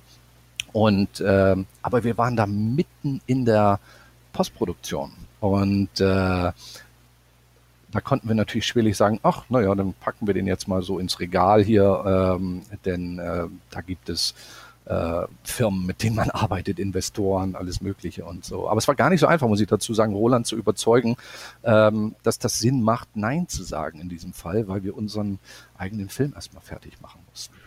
Woran arbeitet ihr jetzt? Du machst die Firma ja, hast du ja zusammen mit, mit Marc Weigert äh, gegründet und ähm, ihr macht, arbeitet ja nach wie vor an vielen Projekten. Was ist gerade so das Aktuellste, wo, wo ihr gerade bei seid? Ja, es gibt also äh, gibt ein paar mehr Projekte, weil wir jetzt, ähm, also ich bin mit Sicherheit auch immer als, äh, als darf das glaube ich jetzt äh, auch so sagen, Senior Supervisor äh, mit dabei, auch wenn ich jetzt nicht jeden einzelnen Effekt dann einzeln überwachen äh, werde, sondern das auch abgeben werde dann. Ähm, aber ich muss dazu sagen, ich habe 1994 mein erstes Drehbuch äh, geschrieben, äh, was damals interessanterweise äh, erst bei Pro7 gelandet ist, die dann aber sagten, ist uns zu, finden wir toll, ist uns zu groß, haben das an Konstantin äh, gegeben und mit denen äh, war ich tatsächlich äh, auch längere Zeit im Gespräch. Ähm, das war aber so ein Projekt, das, und dann war es 1995, als ich Independence Day anfing und musste denen quasi sagen, pass mal, ich bin hier Visual Effects Supervisor bei äh, bei diesem großen Hollywood-Film und kann mich da eigentlich überhaupt nicht mehr drum kümmern und ich wollte mein eigenes Projekt nicht aus der Hand geben, um es kurz zu sagen. Aber da, äh, da das war so meine, meine Drehbuchfeuertaufe und ich habe, wann immer ich Zeit hatte, auch weiter daran gearbeitet. Und ähm, das äh, war also immer etwas aus dieser Geschichtenerzählperspektive, was ich auch weiter verfolgen wollte.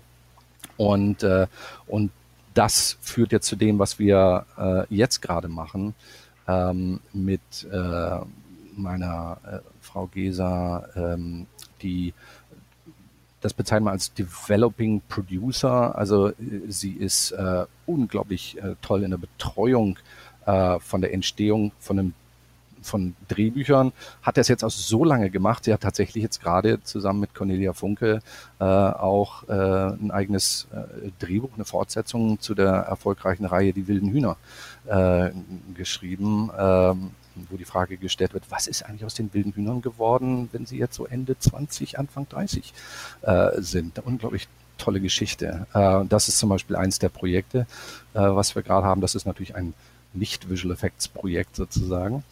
Ähm, und ähm, muss dazu sagen, der, äh, mein, mein lieber Freund, äh, der Marc Weigert, äh, macht, was man äh, gemeinhin in Amerika ein Sabbatical äh, nennt, äh, was in dem Fall ja eigentlich immer so ein Jahr bedeutet, irgendwie, äh, dass man ein Jahr äh, Auszeit hat und was anderes macht. Äh, bei ihm ist es ein bisschen äh, länger und er hat sich einen äh, Traum erfüllt und ein äh, Grundstück in der Karibik äh, gekauft.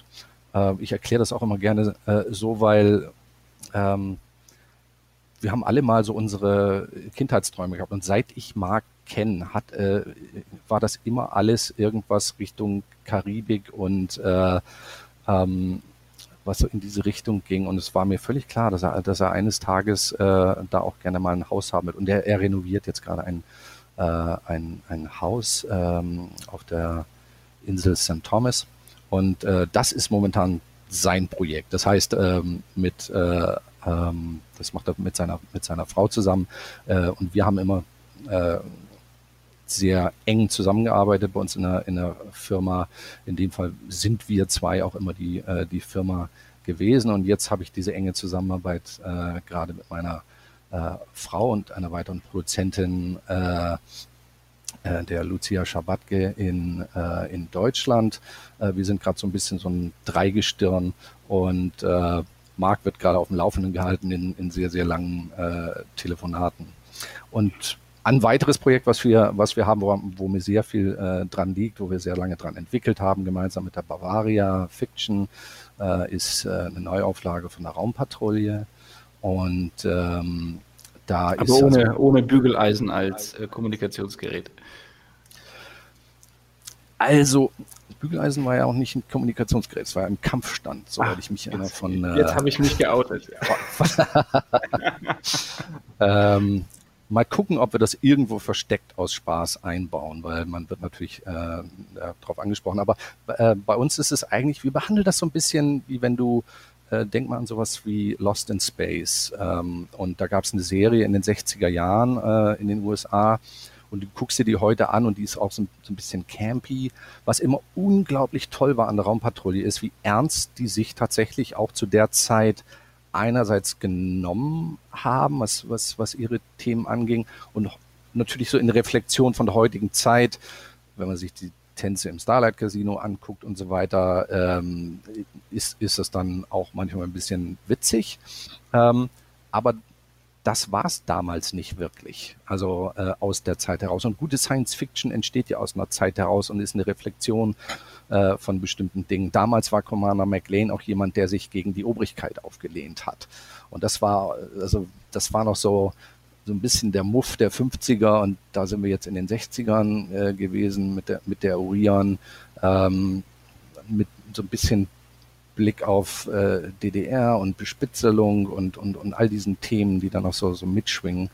Und wir nehmen uns jetzt die Raumpatrouille auch als, ähm, äh, als etwas vor, was äh, gute Science Fiction eben äh, macht, nämlich auch als ein äh, Spiegel der, der heutigen Zeit. Also wird auch bei der Welt, die wir kreieren, mit Sicherheit ähm, äh, das Klima eine wichtige, eine wichtige Rolle spielen. Ähm, Als Film oder als Serie? als Serie.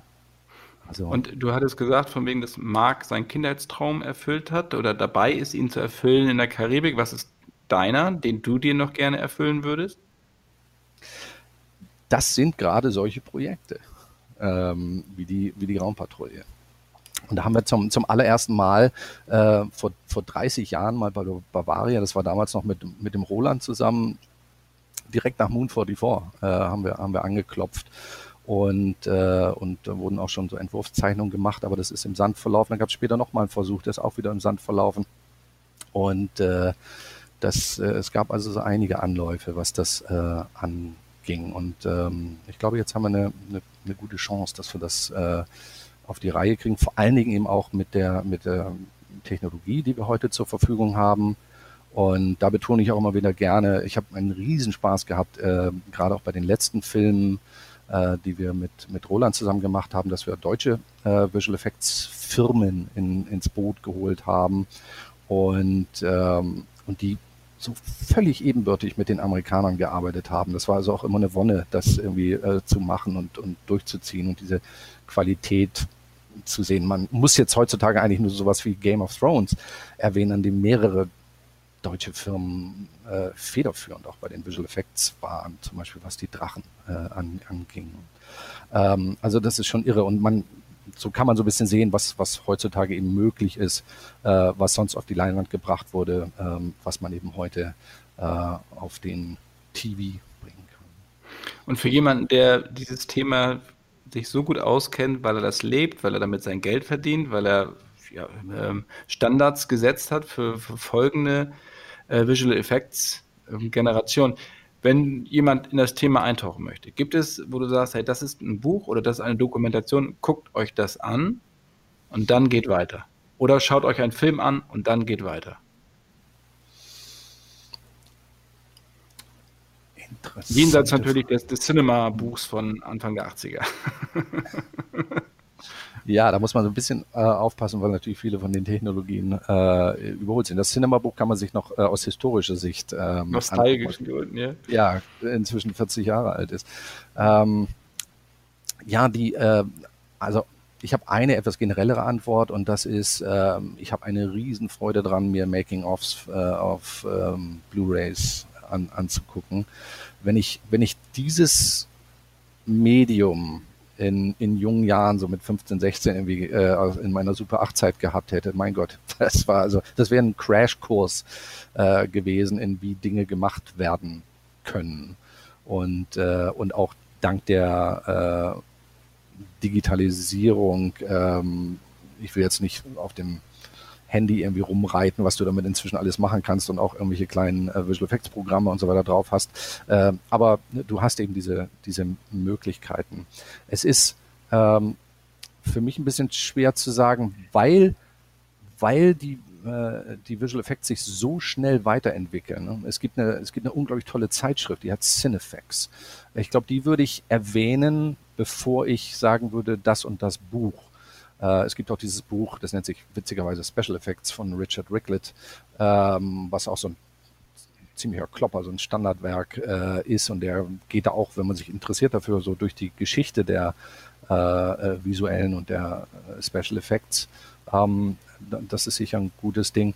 Aber was an, äh, an Cinefax als Zeitschrift immer so toll war, die gibt es also seit 1979 ähm, weil in der ersten Ausgabe war der Film Alien und Star Trek äh, der Film. Ähm, die hat sich dann natürlich, was ihre Berichterstattung angeht, dann weiterentwickelt und berichtet immer über die aktuellen äh, Dinge, die gemacht werden. Und da kann man auch fast schon so ein bisschen, nicht nur fast, da kann man auch sehr gut eigentlich Trends erkennen, weil die auch immer mehr über den äh, TV- und Streaming-Bereich äh, berichten und ähm, was da in, inzwischen alles gemacht wird. Es gibt, äh, es gab, glaube ich, vor ein paar Ausgaben eine Ausgabe, die hat, hat sich nur mit, äh, mit, mit Serien und Miniserien beschäftigt. Und ähm, was ist so dein, wo du sagen würdest, also das ist das beste Making-of, was du je gesehen hast? Also wir wissen natürlich Peter Jackson, da gibt es ja unfassbare Dokumentation, aber aus deiner Sicht, was ist so, wo du sagst, hey, also wenn man keine Ahnung hat, wenn man sich das angeguckt hat, dann hat man schon eine Ahnung, was für eine Arbeit dahinter steckt und wie einzelne Sachen funktionieren. Da hast du mir die Worte aus dem Mund genommen. Ähm, also ich glaube, keiner hat das besser äh, gemacht als Peter Jackson äh, bei äh, Herr der Ringe.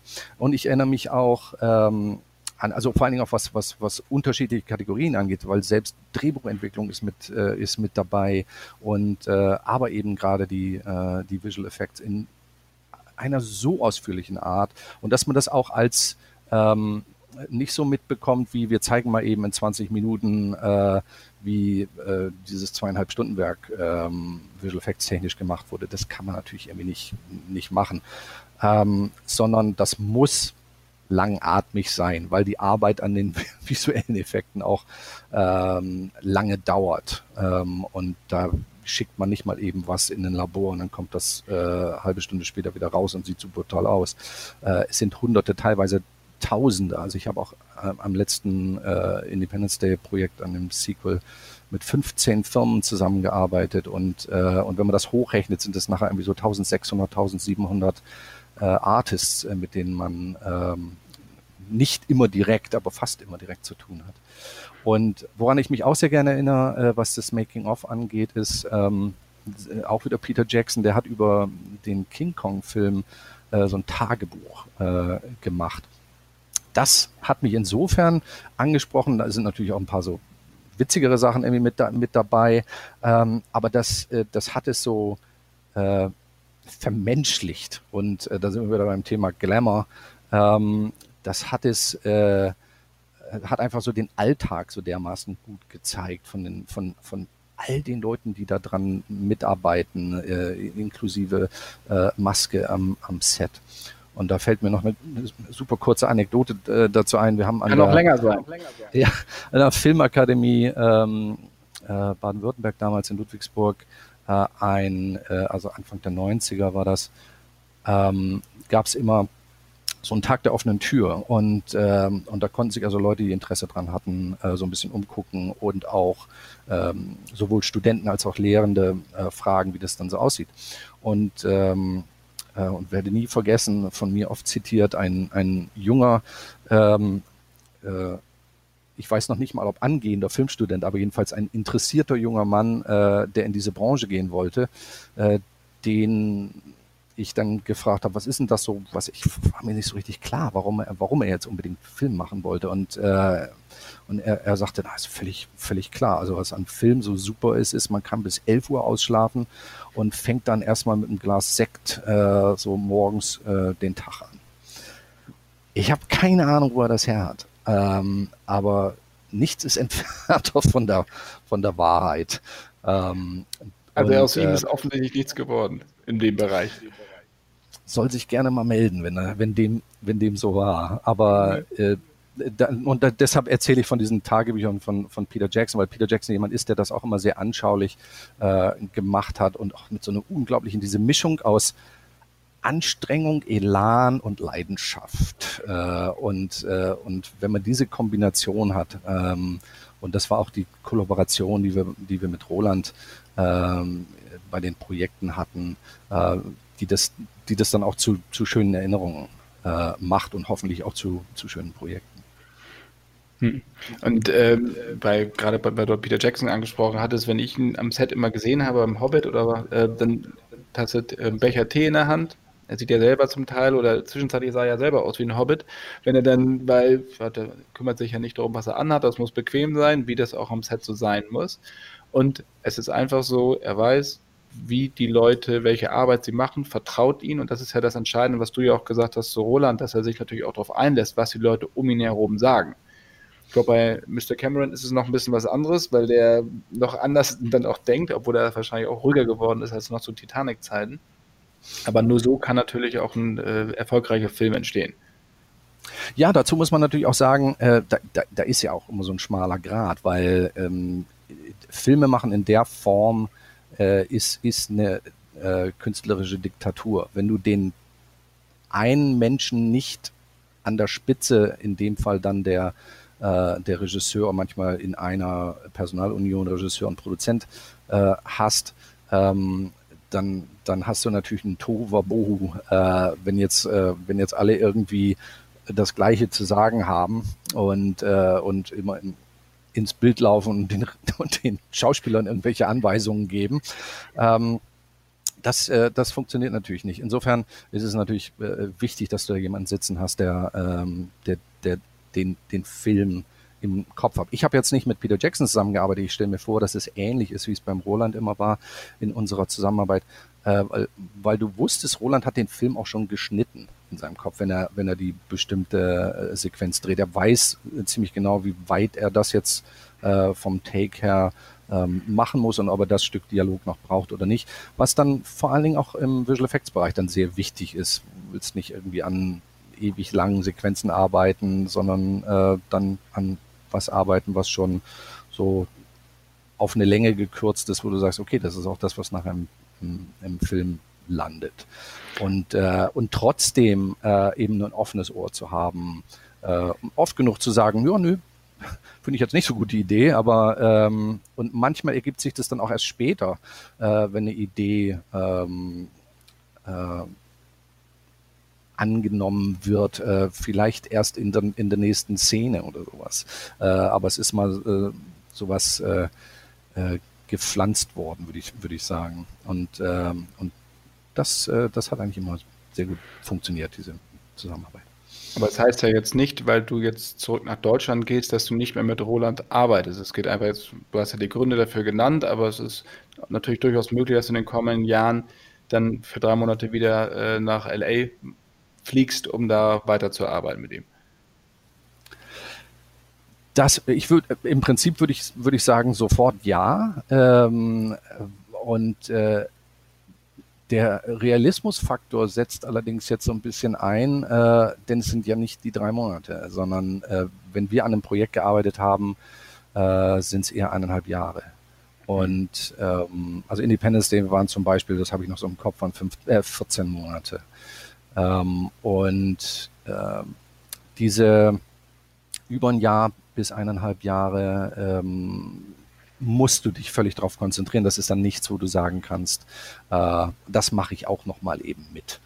Ähm, das daran, daran äh, äh, glaube ich dann nicht.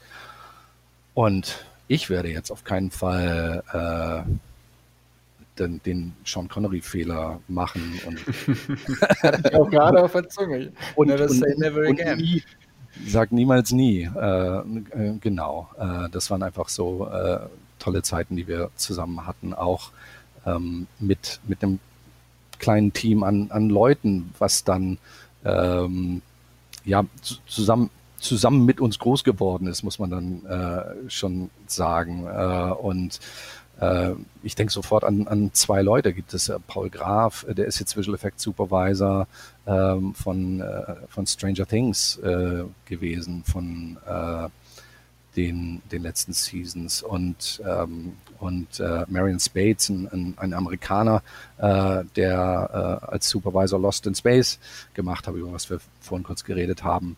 Ähm, da ist man dann natürlich auch so ein bisschen stolz drauf. Das sind so Weggefährten äh, gewesen, die als, äh, als, als Artist vom Monitor ähm, in, der, in der Firma bei uns angefangen haben äh, oder auch äh, schon vorher bei anderen Firmen gearbeitet haben, aber mit denen wir sehr, sehr lange und, und äh, äh, konsequent haben wir sie immer wieder ins Boot geholt und immer wieder gerne mit ihnen zusammengearbeitet, ähm, kollaboriert haben.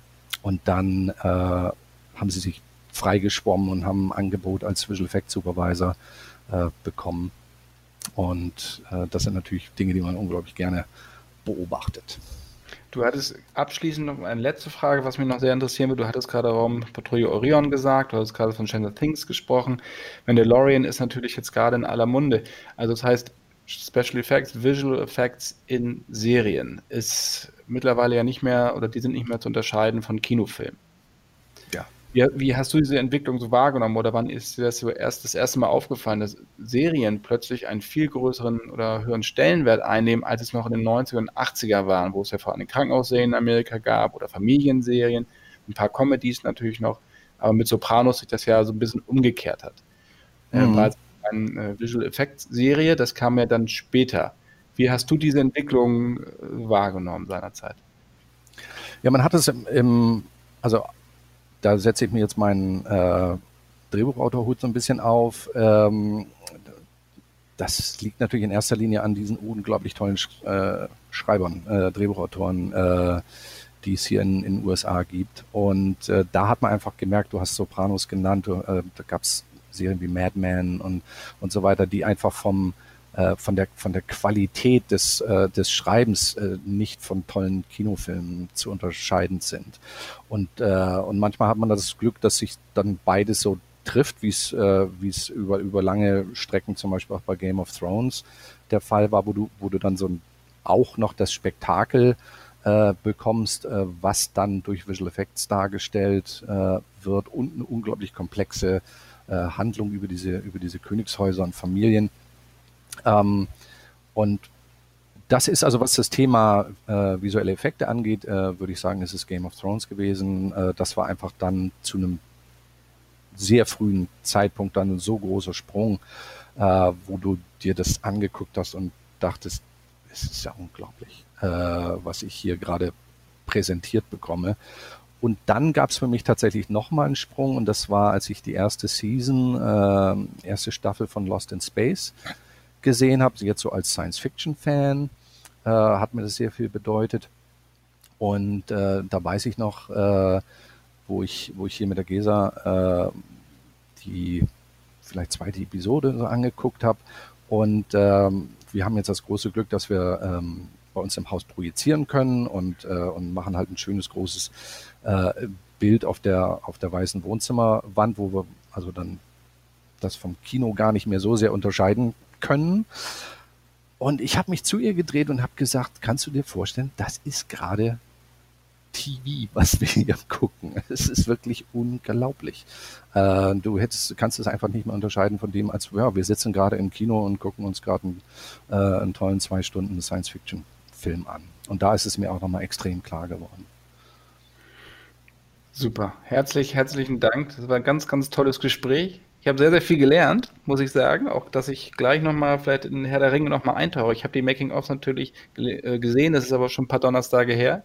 Aber die King Kong Diaries, die, äh, die liegen ja sowieso noch bei mir auf dem Stapel, da werde ich nochmal eintauchen. Es lohnt sich. Es lohnt sich auf jeden Fall. Ja, das, äh, da gehe ich jetzt mal ganz stark von aus. Also vielen, vielen Dank nach Los Angeles erstmal, Volker Engel.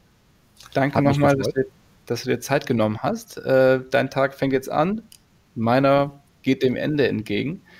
Und äh, ja, vielleicht sehen wir uns hoffentlich dann bald in Hamburg wieder, wenn du deinen Umzug, deine Umzugskartons ausgepackt hast und an der Ostsee angekommen bist. Das machen wir auf jeden Fall und trinken Kaffee.